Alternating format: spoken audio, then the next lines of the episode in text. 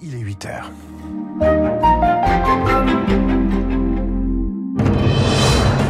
7h, 9h, la matinale de Radio Classique avec David Abiker. Et le journal, c'est avec Virginie Fulpin. Alors, le livre d'Édouard Philippe qui sort aujourd'hui, c'est un programme pour la présidentielle. Radio Classique l'a lu pour vous, on va tout vous dire. Et puis la terre tremble, le ciel nous tombe sur la tête. Le Maroc et la Libye pensent leur plaie. Et après ce journal, le choix cinéma de Samuel Blumenfeld, on est mercredi, l'été dernier, de Catherine Breillat avec Léa Drucker.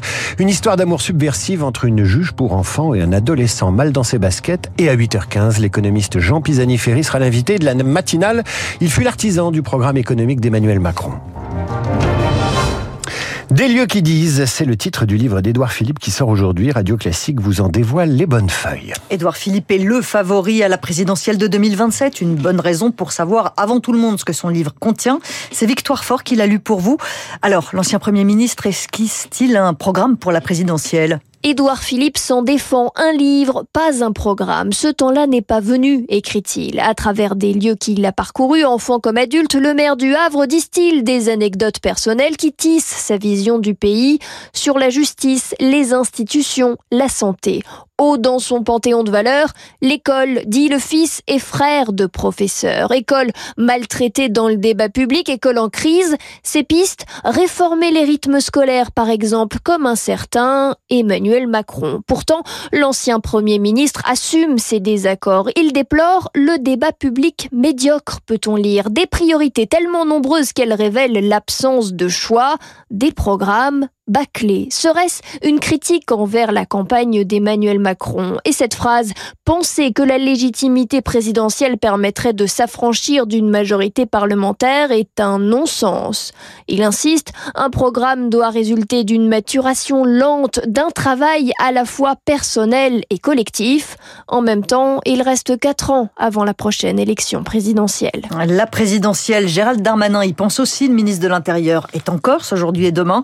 De nombreux sujets de discussion au programme, l'autonomie de l'île bien sûr, mais aussi l'eau, les déchets et l'urbanisme. La France envoie de l'aide en Libye. Un hôpital de campagne va être envoyé en urgence avec des militaires et des civils, une cinquantaine de personnes en tout. La tempête Daniel a fait des ravages dimanche à l'est du pays. On compte déjà au moins 2300 morts et ça n'est pas fini vu qu'il y a des milliers de disparus. Même les secouristes sont victimes des inondations. Benoît Carpentier est porte-parole de la Croix-Rouge et du Croissant Rouge. On a perdu nos trois volontaires du Croissant Rouge libyen qui ont été euh, tués et emportés par l'eau en essayant de sauver des gens. Donc c'est des gens qui connaissent très bien le terrain. Malheureusement, ça reste très très dangereux. La première urgence, c'est d'essayer de retrouver des survivants. Puis l'autre urgence, c'est de s'occuper d'eux, s'assurer que très rapidement ils aient euh, de quoi s'abriter, qu'ils aient accès à de l'eau potable. Donc il faut faire tout ça, euh, aider les gens au plus vite, tout en prenant le minimum de risques aussi pour les équipes de secours. Donc c'est un challenge pour tout le monde. Le monde est meurtri entre les inondations en Libye et le séisme au Maroc. La province marocaine de Chichawa a été très durement touchée. Dans les villages de montagne, les écoles sont détruites pour les familles et les enfants de ces communes enclavées. C'est une perte catastrophique sur place Leïla Camus. À l'entrée de Tagadirt, l'école a volé en éclats. Les murs colorés qui accueillaient les enfants de cette commune amazir sont en ruine. Le sol est jonché de cahiers et de manuels scolaires déchirés par le séisme. Khadija a 9 ans, elle habite juste en face. J'y suis retournée pour voir. Tout est détruit, tout est renversé. Il ne reste rien. Une de mes copines est morte. Qu'elle repose en paix. Une autre a perdu ses parents et toute sa famille. Dans cette région reculée du Moyen Atlas, les écoles n'ont pas résisté. L'établissement le plus proche est à des dizaines de kilomètres désormais. Impossible pour les enfants de s'y rendre à pied. Les parents sont désarmés. Ils nous ont dit qu'il n'y avait pas d'école. L'école s'est effondrée. Nous demandons aux autorités de nous aider. Les enfants ne font que jouer maintenant.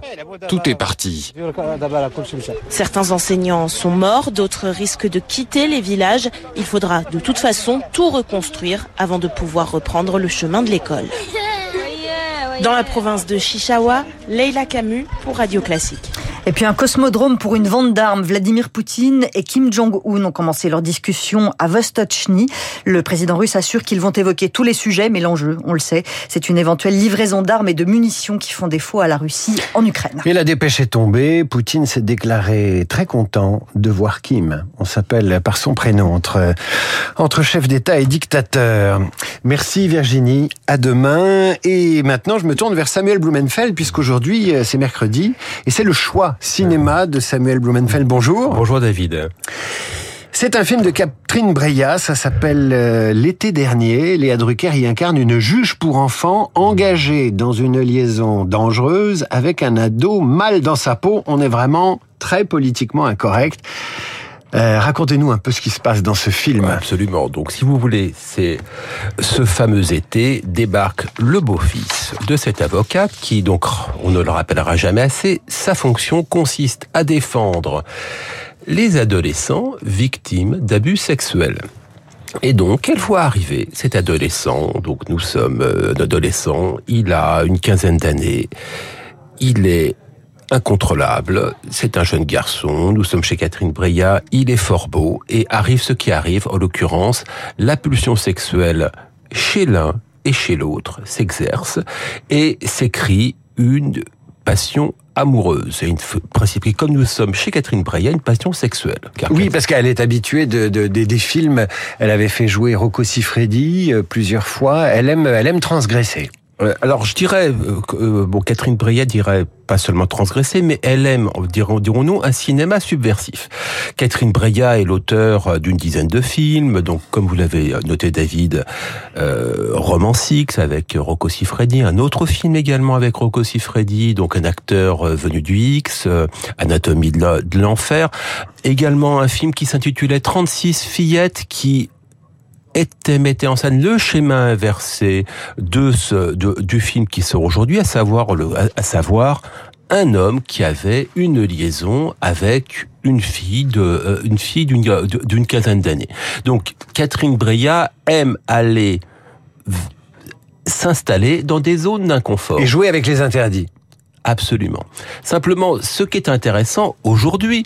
Euh, à une époque quand même où l'hygiénisme domine, euh, à une époque où ma foi, l'idéologie MeToo est prégnante dans notre société, eh bien, ce que met en scène Catherine Breillat de manière claire, sans embâge, sans métaphore, c'est une prédatrice sexuelle. À une époque où, apparemment, le, nous parlons de prédateurs sexuels. En général, oui, c'est les hommes. Il faut croire que cette, que si vous voulez, que ce mal est réservé aux seuls hommes. Ce que nous enseigne Catherine Breillat, c'est qu'effectivement, il y a des femmes qui sont des prédatrices et qu'il y a effectivement qu'il n'y a pas seulement dans notre société, dans notre société, des jeunes filles sous emprise. Il y a également des jeunes hommes sous emprise. Alors, il faut, ce qu'il faut y aller ou pas? Ça vous a plu ou pas?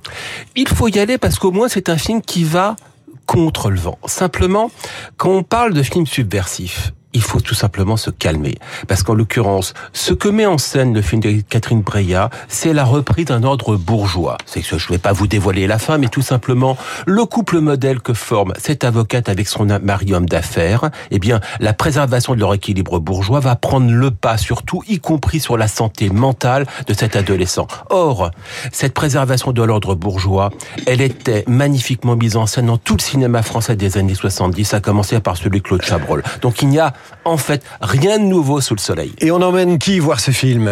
Je dirais, on emmène voir son adolescente, rebelle, euh, remontée contre le patriarcat, euh, pour lui montrer effectivement que le mal pas, ne s'incarne pas seulement chez les hommes. Vous l'avez dit, Samuel Blumenfeld, c'était votre choix cinéma l'été dernier de Catherine Bria avec Léa Drucker.